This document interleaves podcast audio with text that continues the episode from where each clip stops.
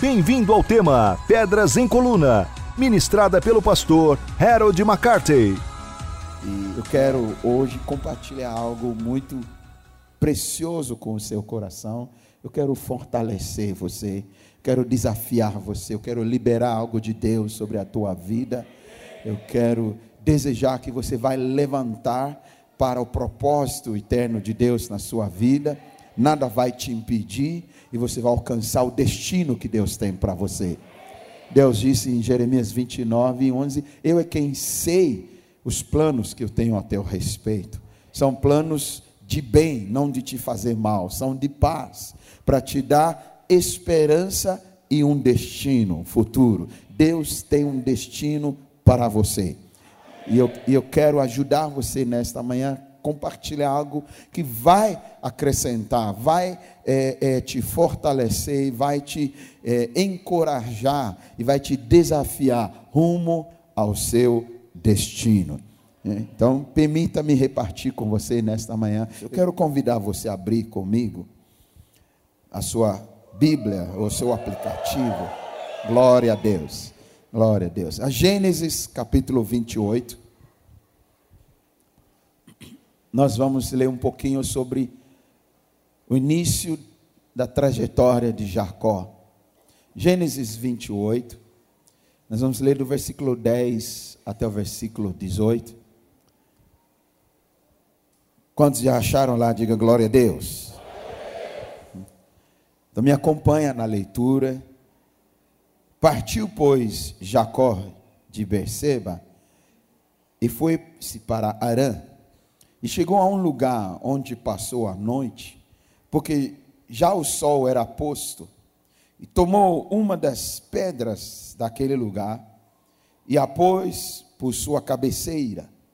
Deitou-se naquele lugar e sonhou, e eis era posta na terra uma escada, cujo topo tocava nos céus, e eis que os anjos de Deus subiam e desciam por ela. E eis que o Senhor estava em cima dela e disse: Eu sou o Senhor, o Deus de Abraão, teu pai, e o Deus de Isaac.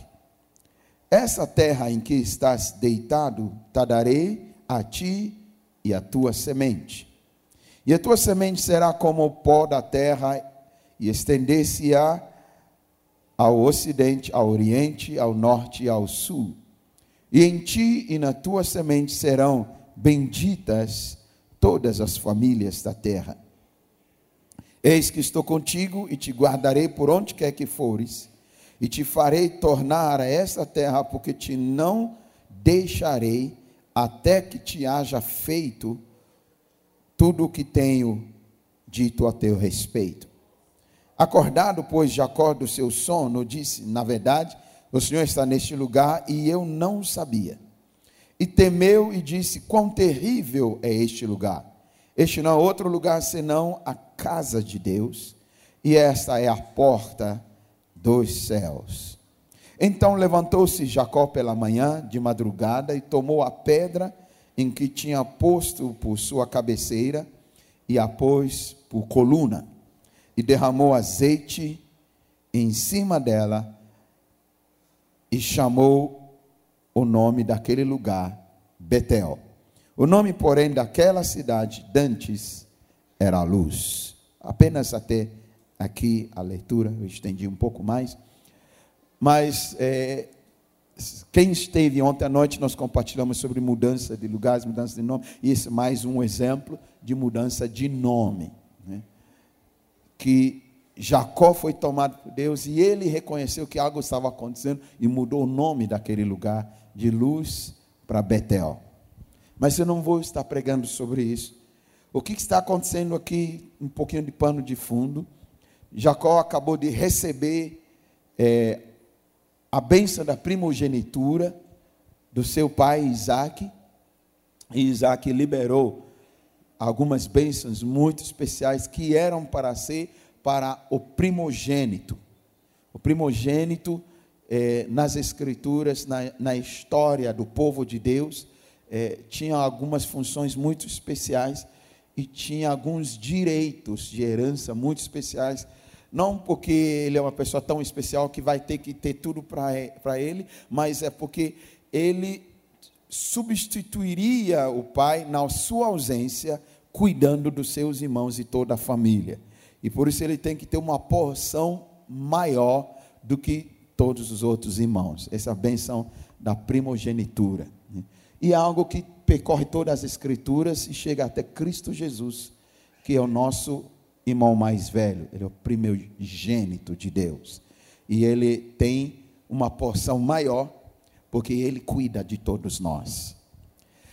Mas eu não vou falar sobre a bênção da primogenitura. Jacó sai abençoado e seu irmão Esaú jurou matá-lo, mas ele estava apenas esperando que o pai Isaac viesse a morrer, porque estava muito envelhecido, muito velho, já com, com cegueira, é, é, muito, muito fraco. Então ele a, contava com pouco tempo o falecimento de Isaac, para não dar, não, não, o velho não morrer por desgosto, mas Esaú só dava desgosto para ele. Mas Esaú estava maquinando.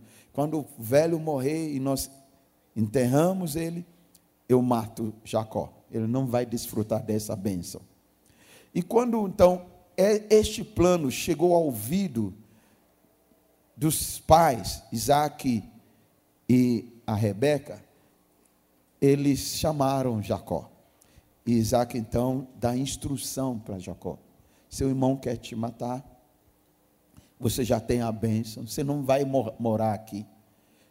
Atravessa o deserto, vai para Padã Aram, lá mora a família da sua mãe. Isaac lembra que quando Abraão enviou seu servo para buscar uma mulher para Isaac, né, ele fez essa trajetória, foi até Padã Aram, e ali conheceu a Rebeca, no poço, conversou com ela, caiu na graça, preencheu todos os requisitos, levou a Rebeca, levou ele para a casa dos pais, conversou com os pais, algo lindo sobre é, é, é, casamento, é, e levou presentes e, e, fez tudo aquilo, e aí abençoaram e liberaram. Então, sabia de onde ela vinha. E ela tinha um irmão mais velho chamado Labão. Então, Isaac diz para Jacó: então você vai para lá. E você vai morar lá, você vai achar onde que mora seu tio Labão, e você vai morar lá. E você deve casar-se com uma das filhas dele, que ele tem umas filhas lindas lá porque das meninas dessa região aqui, é, não, não deve se casar com nenhuma delas. Isaú, sabendo disso, ficou sabendo dessa história, ele quis então demonstrar a sua indignação e sua revolta, foi lá e casou com uma das meninas daquela região, só para machucar o coração do pai. Mas Jacó sai, a Bíblia diz que ele sai cedo, sozinho, sem nada, só com promessas sobre a vida dele. As promessas foram liberadas, palavras proféticas, aquilo que Deus falou sobre Abraão, é, passou-se para Isaac, e Isaac falou as mesmas coisas para Jacó. E ele sai só com promessas de Deus e bênçãos dos seus pais para a sua vida. Ele não sabia o que lhe aguardava. A Bíblia diz que ele chega num lugar, nessa caminhada, num lugar pedregoso, cheio de pedras, um lugar deserto, e já estava anoitecendo. Ele estava cansado, então ele, muito cansado, pega uma pedra, uma das pedras daquele lugar, e faz dessas pedras, desta pedra, o seu travesseiro. O final da história diz como essa pedra foi erguida em coluna. Eu quero falar sobre pedras em colunas. Deus tem um projeto para a minha vida, para a tua vida, e Deus quer transformar pedras em colunas. Então Jacó pega uma pedra e deita sobre aquela pedra, faz dela o seu travesseiro. E ele tenta dormir. Eu não sei como ele consegue dormir tendo como travesseiro uma pedra. Eu já estranho o travesseiro quando eu viajo É, alguns até viajam com travesseiro junto. Né? Tem gente que é pior do que eu, levo um eu não levo o travesseiro junto, mas pelo menos na primeira noite eu não durmo direito, porque eu estranho o travesseiro. E a gente tenta ter aqueles travesseiros de pena de ganso, de não sei o que, da NASA, não sei o que, não sei o que. Imagina Jacó fazer de travesseiro uma pedra. E não era uma pedrinha assim, porque pedrinha assim não serve de travesseiro. Então eu imagino que era uma pedra razoável, né? uma pedra de tamanho de travesseiro. Uma pedra de tamanho de travesseiro, né? Amém? E você dormir sobre essa pedra de tamanho. É, tem alguns de nós na nossa infância, de onde a gente veio, que a gente deitava no chão mesmo para dormir. Entendeu? É, mas além de deitar no chão, que Jacó teve que deitar ali no chão, não tinha cama, ele teve que pegar uma das pedras daquele lugar e fazer de travesseiro, deitar sobre a pedra. Então ele tinha um é, travesseiro da NASA dele, era de pedra.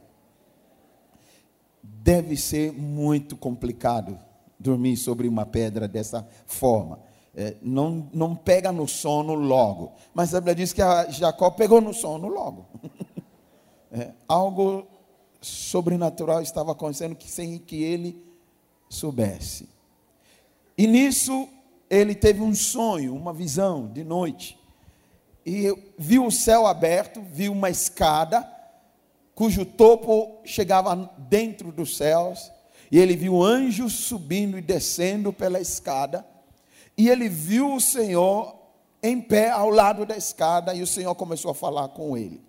Quando ele acorda, nós vamos é, é, falar algumas coisas sobre essas, essas situações todas. Eu só resumindo para poder entrar.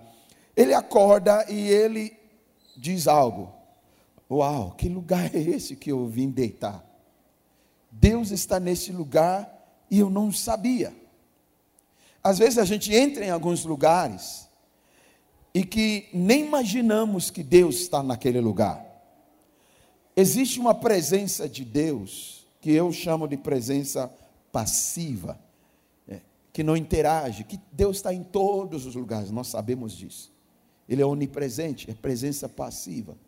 Mas existe uma manifestação da presença de Deus que eu chamo de presença ativa, que interage. E nem sempre a gente entra nesta presença ativa. E às vezes nós temos um estereótipo dentro de nós, nós temos já um modelo, achamos que sempre vai ser naquele lugar. Né? Se Deus vai se manifestar, vai ser naquele lugar, é naquele monte. Tem gente que sobe ao monte para orar porque acha que é lá que Deus vai se manifestar. É. Mas Jacó está tendo uma experiência num lugar que ele menos esperava, que ele nunca imaginava, que ninguém ensinou ele eles tinham os altares que eles levantavam, desde Abraão aprenderam a levantar altar, onde sacrificava Deus, onde Deus se manifestava. E ele não imaginava Deus estaria num deserto cheio de pedras e ali Deus ia se manifestar. Então ele reconhece Deus está neste lugar e eu não sabia. Existem três coisas muito preciosas que eu quero rapidamente passar, nós vamos entrando na palavra. Existem lugares proféticos. Eu chamo de lugar profético. Lugares proféticos. Que às vezes nós entramos nesses lugares e não sabemos. E Deus pode intervir, interagir e algo tremendo acontecer na nossa vida. E Deus mudar o rumo da nossa vida. Lugares proféticos. Às vezes, são lugares que ninguém imaginava. Eu tenho para mim alguns lugares assim. Alguns já se tornaram corriqueiros que eu sempre entro lá, por exemplo, minha sala na igreja. Para mim é um lugar profético, é porque é lá que eu chego lá cedo de manhã, eu fico lá duas, três horas na presença de Deus, Deus fala comigo. Então é um lugar profético. A minha cama é um lugar profético. Fico lá deitado, orando, e Deus fala comigo. Mas um dos lugares inéditos, inusitados, que para mim, para mim é um lugar profético, é meu banheiro. Sentado no trono alto e sublime. Entendeu? E com a minha Bíblia lá tem revelações que eu prego, que Deus me dá, sentado no trono, com todo aquele cheiro, e Deus está lá. Você sabia que Ele fica lá também com você? Ele não fica atrás da porta, não, você entra aqui, aqui eu não entro. Ele está lá. Mas para mim é um lugar profético, porque depois que eu contei isso alguns anos atrás para o pessoal da igreja, às vezes eles dizem, pastor, essa palavra saiu daquele lugar? eu falei, pior que é, viu? Melhor que é. Lugares proféticos. Só que existe um lugar mais profético do que todos, e que Jacó está descobrindo. E ele diz que Deus está nesse lugar e eu não sabia. Aqui é casa de Deus. Na casa de Deus, nós entramos no lugar profético, e no lugar profético qualquer coisa pode acontecer. Então, quando você vem para a casa de Deus, embora Deus está na sua casa, está na sua célula, no lugar profético, está no seu banheiro, mas quando a gente vem para a casa de Deus, nós estamos vindo ao que Jacó chamou a porta dos céus. Ele diz: aqui é a porta dos céus. Aqui, se eu entro aqui, eu estou entrando num lugar sobrenatural. Por isso Davi ansiava, Davi dizia: os, os, os, os andorinhos, os padais encontraram lugar para si na sua casa, encontraram ninho. Eu almejo em fazer a sua casa a minha casa, porque lá o Senhor se manifesta. Davi diz: quando eu via os ímpios prosperar, eu quase desviei-me, até que eu entrei na casa do Senhor. E lá o Senhor me mostrou o meu futuro e me mostrou o fim do ímpio, de que ele está a, a, a, enriquecendo, ajuntando todo o seu tesouro e é para os justos. Então eu não me preocupei mais com o ímpio enriquecer-se. É Davi diz: Eu prefiro estar lá. Meu irmão, não há outro lugar que você deve almejar estar do que na casa do Senhor é um lugar profético. Diga para o irmão, você está sentado num lugar profético. Deus está neste lugar. Aqui é a porta dos céus. Aleluia. Glória a Deus. E quando chegamos à porta dos céus, no lugar profético, qual qualquer coisa pode acontecer. Até uma pedra pode abrir algo celestial sobre a tua vida. É isso que estava acontecendo com Jacó. Até uma pedra que ele deitou sobre ela, o céu se abriu. Meu irmão, você pode sentar naquela cadeira e Deus começar a falar com você. Até um abraço você ganha do irmão pode abrir algo sobre a tua vida. É porque nós, nós não esperamos essas coisas. E eu quero te ajudar. Você está no lugar profético. Aleluia. Existem momentos proféticos em toda a Bíblia. Momentos proféticos. Momentos proféticos são aqueles momentos que Deus revela a sua presença ativa, interage novamente com a gente num momento.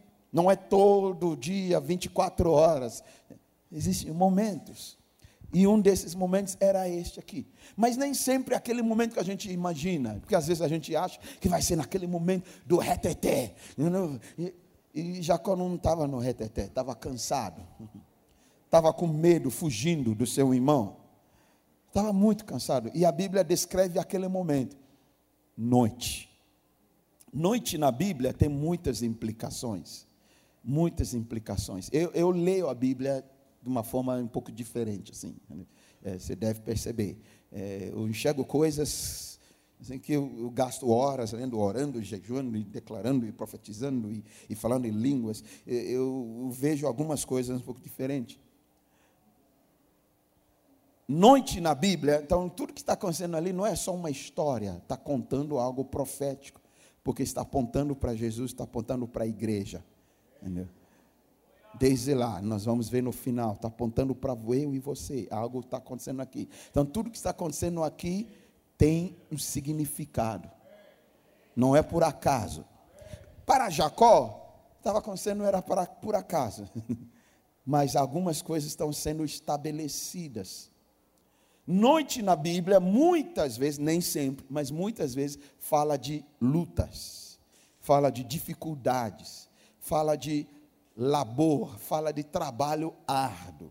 E você vai encontrar vários lugares. Pode durar o choro a noite inteira, mas ao amanhecer vem a alegria. A noite fala de choro, de luta, de dificuldade, de problemas. E Jacó vai passar por algumas noites na sua vida. Essa é a primeira delas. Lá no trajetório dele, ele passa por várias. E uma delas acontece lá na frente, no Val de Jaboque, onde ele vai ter uma luta com um anjo. E que na frente ele descobre que não é apenas um anjo qualquer, é a manifestação do próprio Jesus.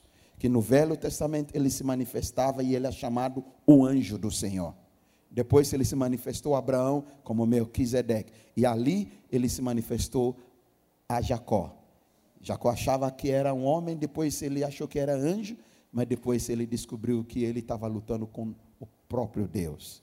Ele diz: Eu vi o rosto dele e ele não me matou, porque o que eles acreditavam em Deus tinha dito: que quem vê meu, minha face, meu rosto, não vai sobreviver, vai morrer, que não pode. Então nem Moisés podia. Deus disse: Eu ponho a mão no seu rosto, eu vou passar, você não vai ver meu rosto, porque você vai morrer.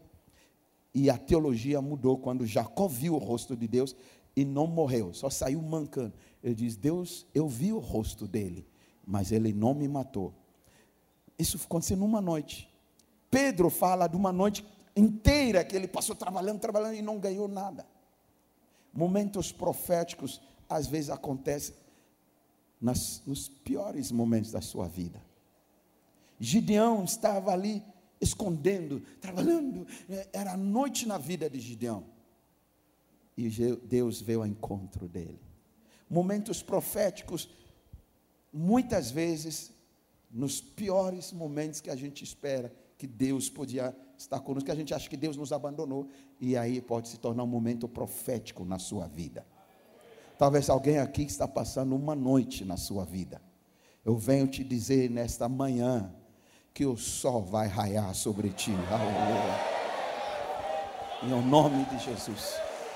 O sol vai raiar sobre ti. O sol da justiça. É o que Jacó experimentou quando ele saiu do val de Jaboque. A Bíblia diz: depois daquela noite, o sol raiou sobre Jacó. E ele foi andando manco, o seu nome foi mudado naquela noite. Deus tem um destino para você. E um momento profético pode ser na noite da sua vida.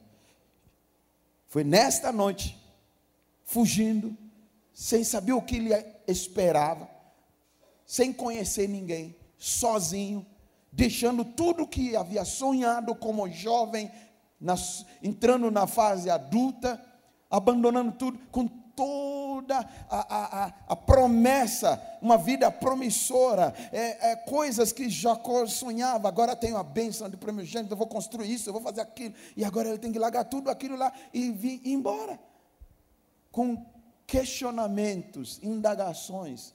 Como que acontece isso? Se eu tenho essa promessa, eu tenho essa bênção, se meu pai está morrendo e eu tenho que fazer o papel do primogênito, cuidar da minha mãe, do meu, do meu irmão, e agora eu tenho que sair. Era uma noite, e exatamente o ele diz: naquela noite, ele dorme e algo acontece.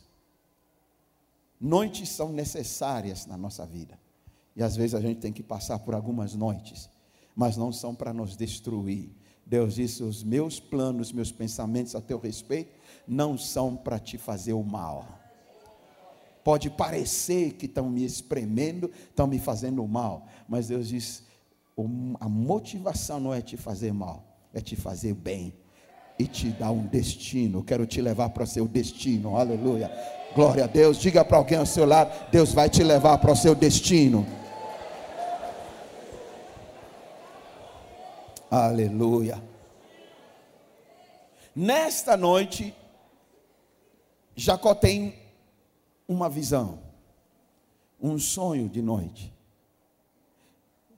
E a Bíblia diz que ele veio uma escada, cujo topo atingiu os céus ele viu anjos subindo e descendo, e ele vê Deus ao lado da escada. Deus começa, e Deus não falou algo novo.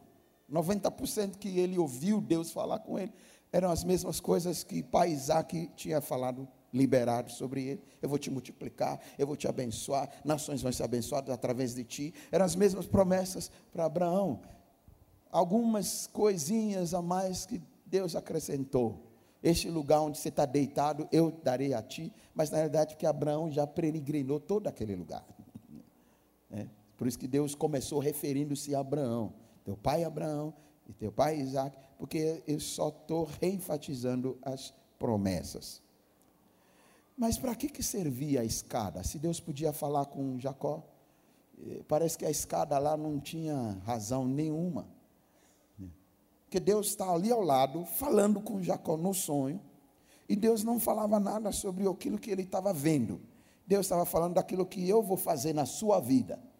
Mas Deus podia aparecer para ele no sonho e falar: oh, vou fazer isso na sua vida. Por que, que Deus está permitindo Jacó ver uma escada com anjos descendo e subindo e subindo e descendo? Eu creio que por duas coisas. Pode ser que tenha mais. Primeira delas é uma figura de Jesus. Uma figura de Jesus. No Evangelho de João, Jesus diz isso. Jesus diz: vocês verão o céu aberto e os anjos subindo e descendo sobre o filho do homem. Jesus está falando lá do que Jacó viu. Céus abertos, uma escada que leva para o céu e anjos subindo e descendo. Jesus estava falando que aquilo que Jacó viu, estava falando de mim. José interpretou um sonho, dois sonhos, na prisão de copeiro e do padeiro. Tem uma pregação profunda sobre os dois sonhos e quais são os nossos sonhos. E o sonho do copeiro, ele viu uma videira. E o copeiro tirando das uvas, espremendo e servindo.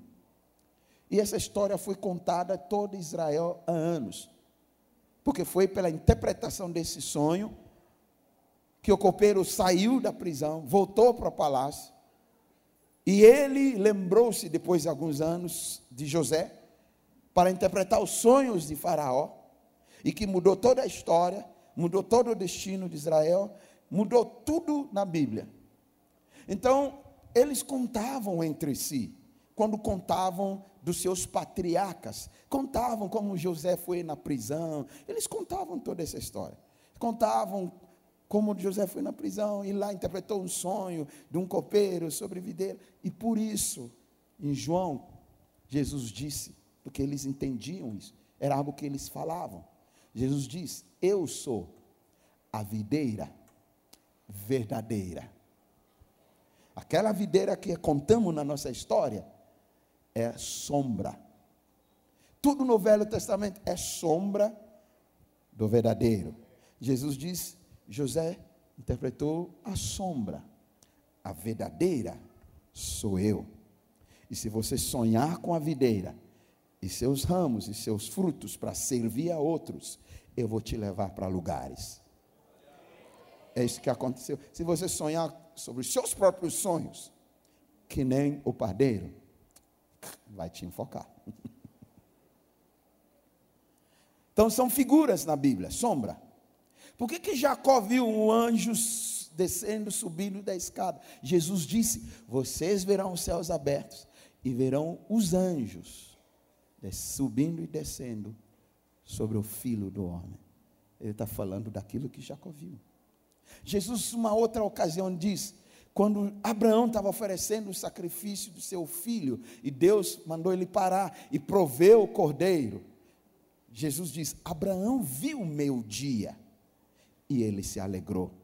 No dia que Deus preparou o cordeiro para o sacrifício, Abraão teve um vislumbre, viu Deus prover para si um cordeiro, para imolar, em substituição da humanidade. E Jesus diz: Abraão viu aquele dia. Que dia que era? Esse dia. Então Jacó está vendo algo, por isso que eu digo que aqui não é apenas uma coisa que está acontecendo, é coisas fundamentadas profeticamente sobre Jesus, sobre a igreja, sobre mim, sobre você. A segunda razão que eu creio que o Espírito Santo me fez enxergar, daquela escada, Deus está dizendo: Eu vou fazer algo com você, Jacó, e eu estou enfatizando, eu estou prometendo, estou liberando minha palavra sobre a tua vida. Eu vou te fazer isso, eu vou te dar aquilo, eu não te deixarei. Uma das, das promessas tremendas que Deus falou naquela noite para Jacó: Eu não te deixarei, não te abandonei, até fazer acontecer, se cumprir a minha promessa. Jesus sempre falava isso: Eu não te deixarei eu não te abandonarei, porque Deus tem algo que Ele quer fazer na nossa vida e Ele não desiste de nós. Ele diz: Eu não vou te abandonar até se cumprir o que eu falei ao teu respeito. E Deus está falando coisas tremendas para Abraão, aliás, para Jacó. Mas ele está ouvindo, está vendo Deus falar com ele, e ele está vendo a escada, e anjos subindo, descendo, anjos subindo e descendo. Eu creio que Deus está mostrando algo para Jacó. Deus está dizendo que a ordem divina precede o mover de Deus. Escada fala sobre andar de forma ordenada. Então, temos uma escadinha aqui, escadinha ali. A gente não sobe aqui sem subir para a escada. E em alguns lugares temos escadas maiores. E escada fala de passos ordenados. Provérbios fala disso. Ordenar bem os passos. Você anda de uma forma ordenada. Existe uma ordem divina. A gente não anda de forma desordenada com Deus. Em Efésios, Paulo fala isso, quando nós enchemos e continuamos nos enchendo do Espírito Santo e não nos embriagamos com o vinho. Ele diz que quando nos embriagamos com o vinho, ali há desordem, andamos dissolutamente. Os passos são desordenados. Se você já encontrou um bêbado, né? quando eu morava nessa região aqui em Campinas, alguns anos atrás, a gente fazia muito trabalho de evangelismo nas ruas, tudo, e, e, e, e sempre aparecia um bêbado para evangelizar e o bêbado aceita Jesus dez vezes.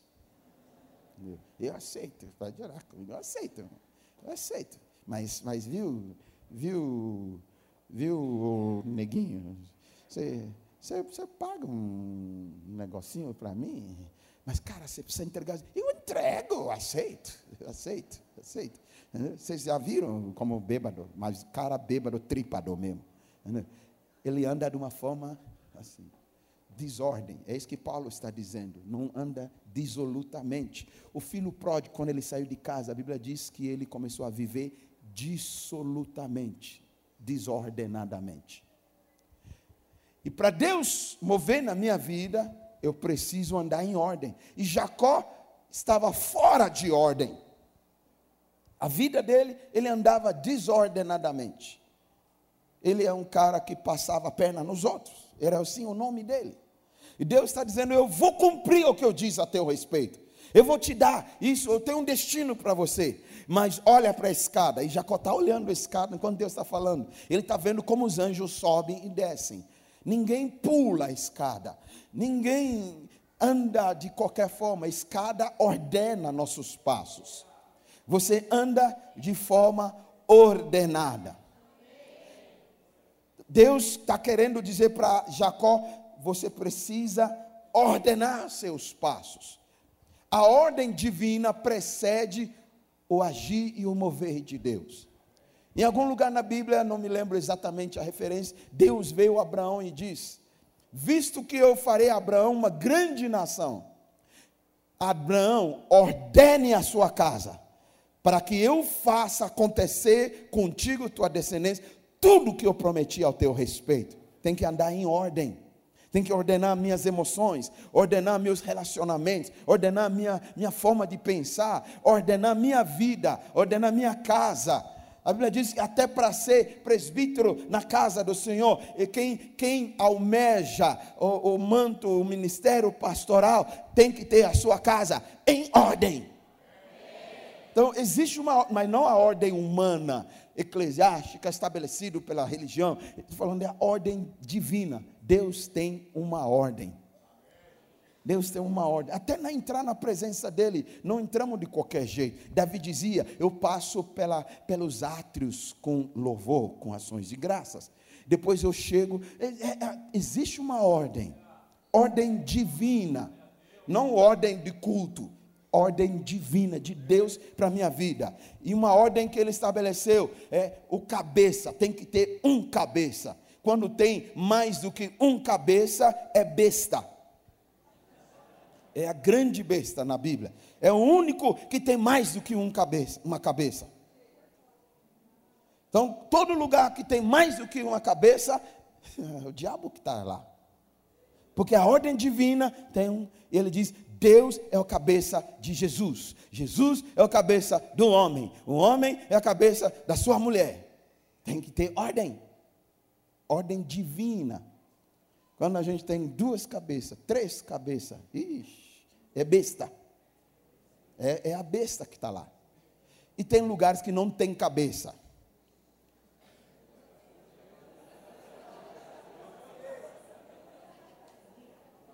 E quando não tem cabeça, o que, que a gente chama? Como que é? Mula sem cabeça. É fora de ordem. Mas eu não vou pregar sobre ordem. Mas eu só estou citando alguns exemplos tem que ter ordem.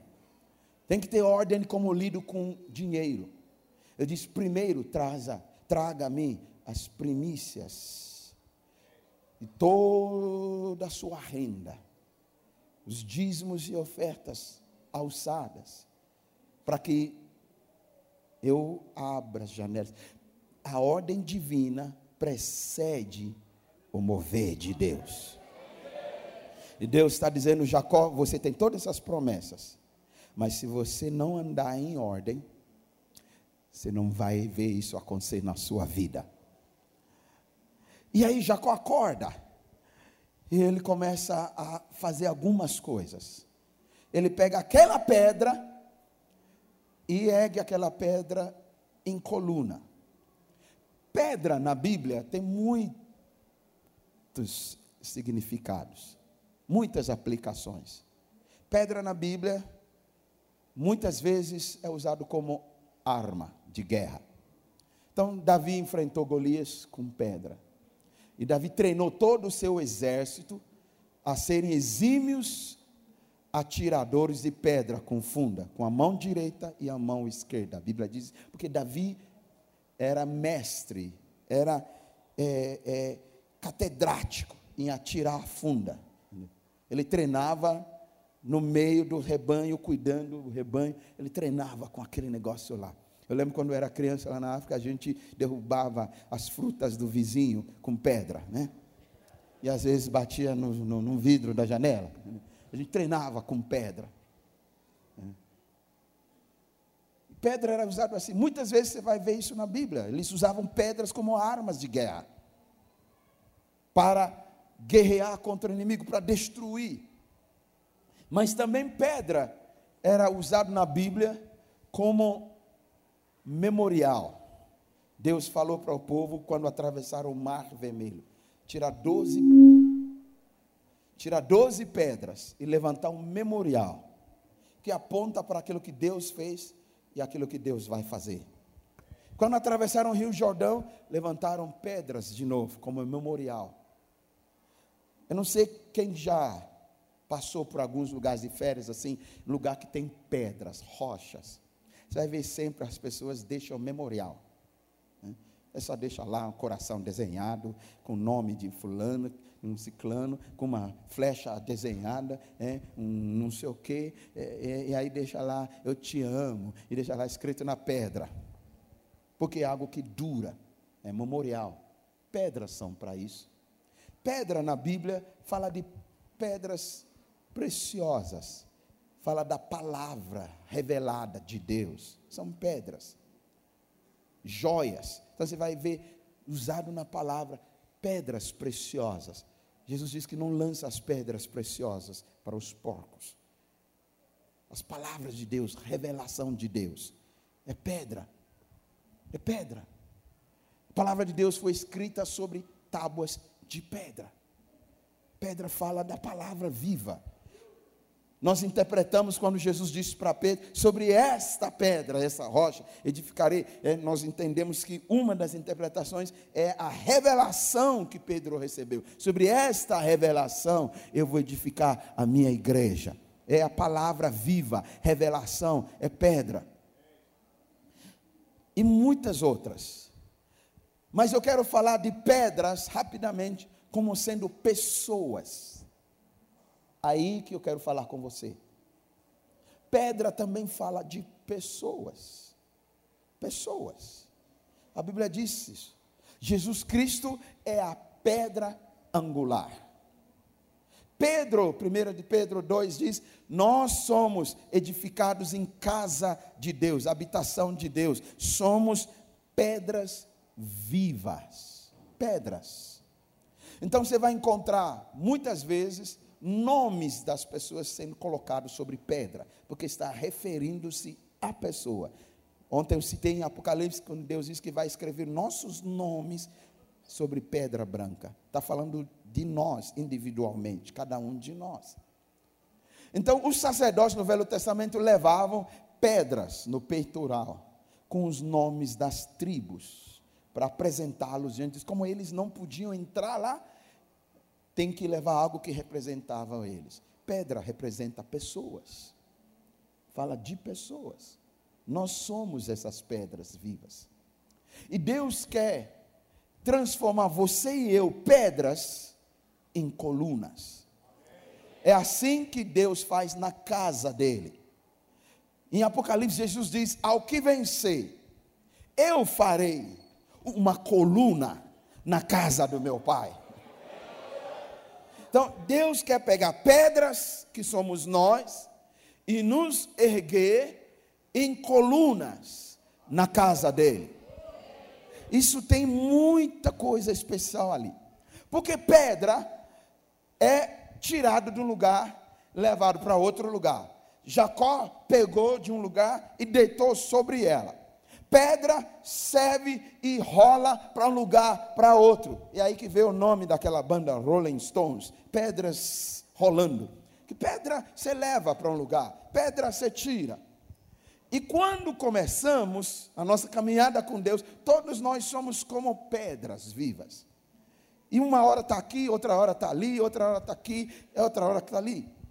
Pedras servem para algumas coisas. Para Jacó, a pedra serviu como travesseiro. Para Moisés, a pedra serviu como assento do traseiro.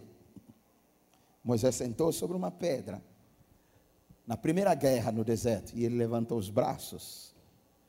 Quando cansava, o inimigo vencia. Quando renovava suas forças, Israel vencia. Então Arão e U, percebendo isso, se colocaram ao lado de Moisés nesse braço, não baixa mais. Mas Moisés estava sentado sobre pedra. Jacó deita sobre pedra. Pedra são pessoas que servem para qualquer coisa. E nós todos chegamos e não, não, eu quero servir para qualquer coisa. Mas nem sempre, de fato, a gente serve para qualquer coisa. Eu não quero servir de suporte de traseiro de ninguém. É, você acha que Moisés fica lá horas naquele sol, não, não sair algumas coisas aqui? Uhum. Ele é igualzinho eu e você. Uhum. E se der um negócio aqui? é, é, sai uns barulhos maravilhosos aqui embaixo. Isso eu não quero que ninguém senta em cima de mim. Eu não quero que alguém deite sobre mim. Eu quero servir dessa forma. Mas são as pedras que Deus levanta em colunas. E o propósito de Deus é fazer de mim e de você colunas, mas nós não nos tornamos colunas sem primeiro sermos pedras que servem para qualquer coisa. Jesus diz, quando ele estava entrando, aquela entrada triunfal em Jerusalém, e os religiosos queriam impedir que as pessoas cantassem, que as crianças, as mulheres. Jesus disse: se vocês impedirem essas pessoas cantar, Deus vai fazer até as pedras cantar. Pedras servem o propósito de Deus, são pessoas pessoas, eu e você, somos pedras, pedras brutas, pedras sendo lapidadas com tamanhos diferentes, mas nós servimos, nós carregamos um tipo de peso. Agora, quando se torna coluna, coluna você não tira de lugar para outro. Coluna você não remove toda hora de um lugar para outro. Agora não serve para cá, vai servir para lá. Como pedras, nós servimos toda hora. Hoje você vai servir café na reunião. Amanhã você que vai liderar a oração. Amanhã você que vai. Eu lembro na minha juventude, eu tinha um chamado de Deus na minha vida, sonhos tremendos de Deus, e tudo aquilo lá. E nós íamos lá no trabalho, no ministério, nas cruzadas, e o meu papel era arrumar as cadeiras. Arrumar as cadeiras antes que começar a reunião. Meu Deus, era uma frustração. E às vezes quem pregava, ah, uma palavra tão fraca. Deus me falou tanta coisa, tanta revelação o dia inteiro, e eles não me dão oportunidade, eu vou chegar lá arrumar a cadeira. Até que Deus me fez entender que isso é tão importante quanto quem está pregando. Eu comecei a arrumar as cadeiras cantando, louvando.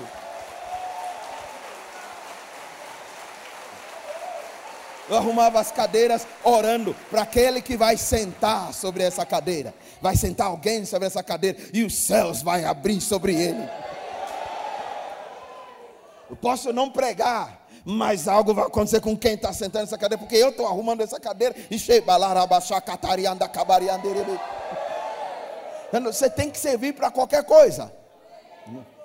Você servir para qualquer coisa. Está precisando para evangelismo? Sim, senhor, estou lá. Não, não, meu ministério não é evangelismo. Não, não, não, não, não, não, não, não. Você não sabe o que é o seu ministério. Seu ministério é serviço. Seu ministério é serviço. É, é convém que quando ele vier encontra os servos a ser, achar fiéis. Deve ser servo. Servo não decide onde ele quer servir. Servo serve. Se você não serve a ninguém, você não serve para Deus. Servo serve. Por isso Jesus, Jesus é capaz de tirar sua túnica e lavar os pés dos discípulos. Que servo é isso, serve. Não, mas é trabalho do escravo que fica na porta da. Não, mas eu vou fazer. E o que eu estou fazendo, eu quero que vocês façam um com o outro. Entendeu? Acho que não, eu já cheguei, né? Eu, eu tô, não, você vai lavar os pés do outro. Servo, pedras são isso. E quando somos e servimos como pedras, que hoje o pastor Domingos diz, ó, hoje é você que vai ligar tudo aqui.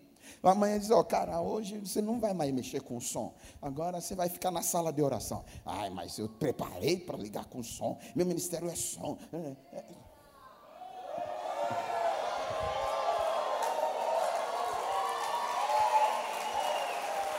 Aleluia.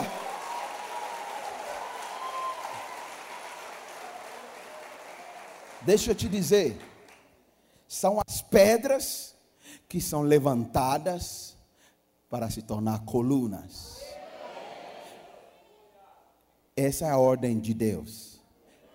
De, Jesus diz: quando vencermos, ao que vencer, eu farei uma coluna na minha casa.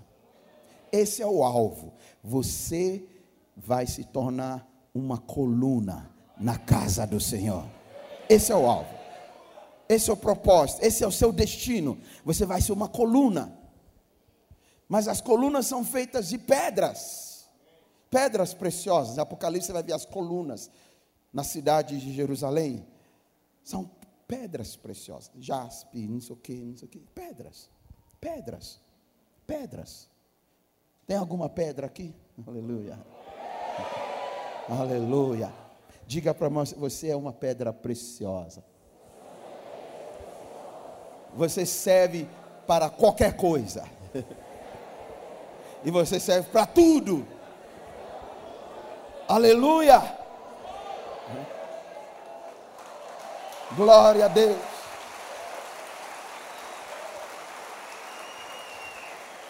Como que Deus, como que Deus edifica a sua igreja? Ele começa com pedras. Primeiro de Pedro diz: como pedras vivas, estamos sendo edificados em casa de Deus. Ele começa com pedras. Algumas vêm bem sujas, bem, tem que trabalhar um pouco aquela pedra. E um dos processos que Deus usa para trabalhar essa pedra, para depois se tornar uma coluna, é ser assento para alguém, travesseiro para outro, onde outro baba em cima. Não sei se Jacó babou em cima daquela pedra, mas ele deve ter tido um sono tão profundo, roncou, babou. Onde Moisés senta em cima. Você serve para qualquer coisa. Quando o teu coração é este, você vai alcançar o seu destino. E o destino que Deus tem para você, você se torna coluna. Agora, coluna, como temos aqui, algumas colunas são visíveis e outras não são visíveis, mas são tão importantes. Outras colunas a gente enfeita elas. Né? Na construção do templo no Velho Testamento havia algumas colunas na entrada tudo coberto de ouro, de desenhos, bem enfeitadas as colunas, mas algumas outras escondidas, cobertas que ninguém vê, mas são tão importantes quanto aquelas que são visíveis. E às vezes a gente só olha para aquelas colunas visíveis, enfeitadas, né? aquela coluna que aparece, está aqui na frente, bantando ver, yeah, quero ver, quero ser igual àquela coluna. E Deus quer que você seja aquela coluna no último lá, no canto lá. Mas é tão coluna quanto essa, porque se mexer na coluna, a construção cai. Se mexer na coluna. Sabe, Jesus disse para os discípulos: Eu edifico minha igreja sobre a pedra. É pedra, pessoas diz para Pedro: Tu és essa pedra.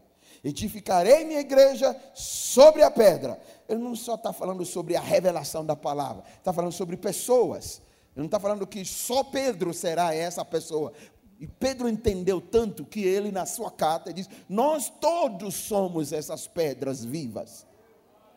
Ele edifica a igreja dele sobre pessoas que servem como pedras, travesseiro para um, assento para outro, servem como pedras, removido daqui, levado para cá, levado para lá, levado para cá. Mas depois de um tempo, Jacó pega aquela pedra quando ele acorda e levanta aquela pedra de posição de travesseiro para posição de coluna. Ele diz: Aqui é casa de Deus. A casa de Deus se faz com pedras que vão se levantar como colunas. Sabe o que é a função da coluna? A coluna carrega mais do que pedra. Se você achar que não, quando eu me tornar coluna, aí eu na mamata, não, coluna carrega mais. Coluna suporta muito mais coisas. Coluna carrega mais peso. E coluna não reclama. Coluna não questiona. Coluna não sai do seu lugar. Ela fica lá e carrega todo o peso. Deus quer colunas na sua casa que são plantadas, que não saem de lugar. Pode mandar mais que eu carrego. Aleluia. Glória a Deus. É o que Deus quer levantar você para se tornar nessa casa. Eu tive o privilégio de ir com o pastor Domingos e os outros pastores na sexta-feira. Nós fomos ver lá a construção. E nós vimos tantas colunas. E Deus começou a confirmar a palavra no meu coração. O que, que vai sustentar toda aquela estrutura que vão colocar ali? São essas colunas. E eu vi que tem mais coluna lá do que aqui. E Deus disse: porque para ampliar o que eu vou fazer, vai precisar de mais colunas. Amém? Vai precisar de mais colunas para receber tudo que Deus quer mandar para esta casa e a gente cuidar bem e suportar e guardar, nós vamos precisar de mais colunas para receber mais pessoas. Se nós quisermos aumentar aqui para entrar mais, embora não tenha mais, é por isso que nós estamos indo para lá, nós temos que puxar aqui, puxar ali e nós temos que colocar colunas a mais. Por isso que Deus quer que você se torne a coluna, porque Ele quer trazer mais para a casa dele. E se nós sonhamos com mais, sonhamos com toda a cidade de Marília, todos nós temos que almejar, nos tornamos colunas nessa casa. Amém? Quantos querem ser colunas na casa do Senhor? Essa mesma mensagem eu aplico hoje como pessoas pedras, colunas, eu aplico para a palavra, eu aplico para a guerra, e são princípios diferentes. Então, são, mesmo texto tem cinco mensagens diferentes. Mas hoje eu quero falar sobre você como pedra, o que Deus quer fazer. E a melhor parte, a melhor parte, diga para alguém ao seu lado, a melhor parte. Quando a pedra foi levantada em coluna, Jacó derramou azeite sobre ela. Aleluia.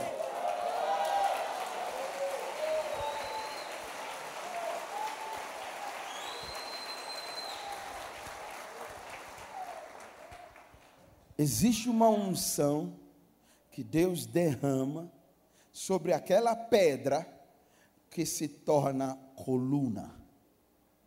Deus derrama uma unção sobre aquela pessoa.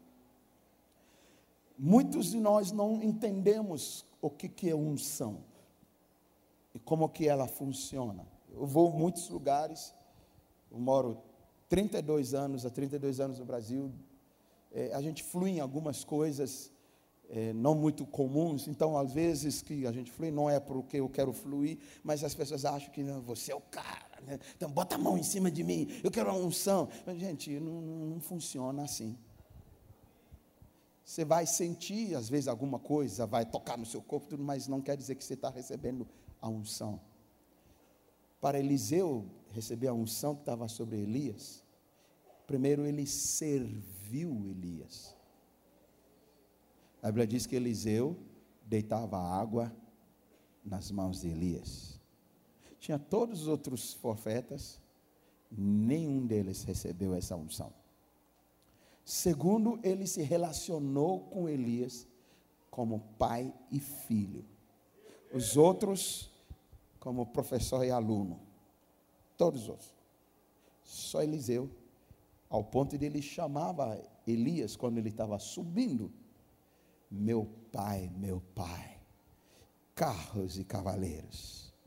Mais tarde, houve um rei em Israel que também começou a se relacionar com Eliseu como pai e filho.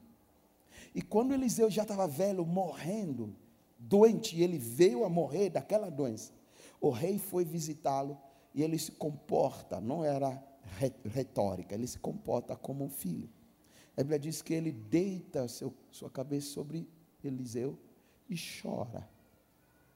É quando um filho vai para o hospital e vê que o pai está nos últimos, está se despedindo, mandou chamar os filhos a gente fica. E ele diz: Meu pai, meu pai, carro, esse cavaleiro. Sabe o que Eliseu fez?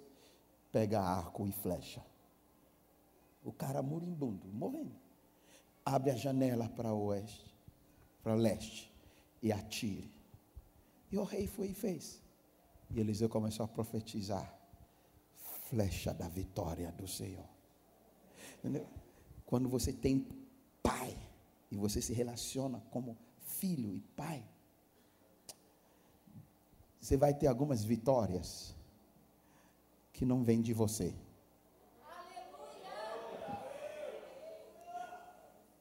É por causa de quem é teu pai. Quando já Davi foi enfrentar Golias, a Bíblia diz: Saul estava de camarote assistindo com o seu comandante do exército. E a Bíblia diz: vendo Saul como Davi corria para enfrentar Golias, ele perguntou para o comandante: Esse menino, quem é o pai dele? Porque quem é teu pai que diz onde você vai? Quem é teu pai que diz o seu destino? Tem gente que nos chama de pai, mas não se comporta como filho. Mas chama de pai. Porque virou moda, chama todo mundo de pai. Chama o pastor da casa de pai, meu pai. Mas não se comporta como filho. Herança é para os filhos. O pão da mesa é para os filhos. As migalhas são para os cachorrinhos, o que Jesus diz. E sabe o que é cachorrinho? Cachorrinho é filhote da cadela que não sabemos quem é o pai. É o único animal no mundo animal, não único, tem dois, três tipos, que acasalha-se com um monte. Se a gente não colocar na nossa casa, e raça, e tratar, e fazer é, acasalamento com aquele outro lá, bonitinho, que vamos ter se você largar a cadela na sua, no seu instinto natural, você vai ver uma fileira atrás dela. No monte, eu vejo isso várias vezes nas ruas de. Né? Você vê uma cadela no cio com uns oito atrás. Quando nascem os filhotes, não sabemos quem que é o pai. O cachorrinho não tem pai. Jesus está dizendo: o filho senta na mesa e o cachorrinho come migalhas. O que, que ele está falando? Contraste de quem é filho e de quem não tem pai. Em Deuteronômio, a Bíblia diz que não entra na presença do Senhor os bastardos que não têm pai. Porque um do papel dos principais do pai é corrigir o filho. Por isso a Bíblia diz em Hebreus que se não sois disciplinados, corrigidos, não são filhos, são bastardos. Está me entendendo? Isso é uma ordem divina. Eu preciso de paternidade na minha vida. A unção não vem de qualquer jeito. Posso pôr a mão sobre você e profetizar, mas você não vai ter a unção que está sobre mim. Quem vai ter a unção sobre mim é filho. A Bíblia diz: o filho, enquanto é menino, mesmo ele sendo dono de toda a herança, não passa de escravo, igualzinho escravo, até o dia estabelecido pelo seu pai. Por isso Deus nos faz filhos, para que nós nos tornemos herdeiros e coherdeiros com Cristo Jesus. Porque é para filhos, não é para cachorrinhos. Isso é outra mensagem, não sei porque que entrei com ela aqui. Mas estou falando sobre o azeite que foi derramado sobre a pedra erguida em coluna. Há uma unção que Deus libera sobre a tua vida. Quando você se vê como pedra, serviu de travesseiro, serviu de assento, foi colocado aqui, foi colocado ali, foi colocado aqui, foi colocado ali, e depois está sendo erguida como coluna, Deus faz questão de liberar algo sobre a tua vida, por causa da função agora que você vai exercer. Você precisa de uma unção especial. E aí o azeite é derramada sobre, derramado sobre essa pedra erguida em coluna. Deus quer derramar uma unção tremenda sobre alguém aqui. Sabe o que, que significa unção? Não é sentimento, uh, poder. Não, isso é minúsculo, uma manifestaçãozinha da unção. Unção é autorização divina para possuir, para prosperar e para realizar. Uma autorização divina. Então, quando um sacerdote era levantado, ele recebia uma unção para ele realizar a função de sacerdote, para ele possuir herança entre os sacerdotes, que Deus diz: Eu sou a herança de vocês, e para ele prosperar, ele e a sua família. Quando o rei era ungido, era com esse propósito. O profeta derramava o óleo sobre o rei, para que ele prospere, para que ele realize a função de rei e que ele possua seus inimigos. Quando Deus derrama unção sobre mim, pode ser que eu sinta algo, pode ser que nada, pode ser que eu seja carregado para casa, dois dias não conseguindo andar, mas essa não é a unção, essa é um efeito, um sentimento. Meu corpo não aguenta. A unção é a autorização que eu recebi de Deus para eu possuir, para eu prosperar e para eu realizar. E é isso que Jesus diz: o Espírito do Senhor está sobre mim, pelo que ele me ungiu para fazer algo. A unção te dá autorização divina da parte de Deus para você ser a coluna que Ele quer que você seja na casa dele. Para você realizar a função que Ele tem para você. E por isso Jesus diz aos discípulos: Não saem de Jerusalém até que vocês forem ungidos do Espírito Santo, porque vocês vão receber autoridade. Vocês vão receber o meu poder, todo o poder e autoridade foi me dado nos céus e na terra. E agora eu vou transferir para vocês. Eu já prometi, eu já declarei, mas naquele dia que a unção viesse sobre vocês, o Espírito Santo, aí sim vocês vão desempenhar este poder e autoridade. E esta unção, Deus reserva uma unção especial que eu creio que alguém aqui nesses dias receberá essa unção sobre a sua vida e vai realizar coisas para Deus, vai alcançar seu propósito, vai realizar seu destino, vai tocar vidas, vai suportar mais pessoas, vai ser uma bênção, vai ser uma coluna na casa de Deus. Há um óleo precioso que Deus vai derramar sobre você. Porque Deus quer levantar pedras em colunas. Deus quer levantar você numa coluna. Não vai ser na sua força, não vai ser na sua habilidade, não vai ser na sua capacidade, será pelo meu espírito, diz o Senhor. Ele derrama a unção sobre ti. E a casa de Deus, Betel, é feita de pedras que se levantam em colunas e há uma unção sobre elas. Jacó chamou a Ai, que isso é casa de Deus.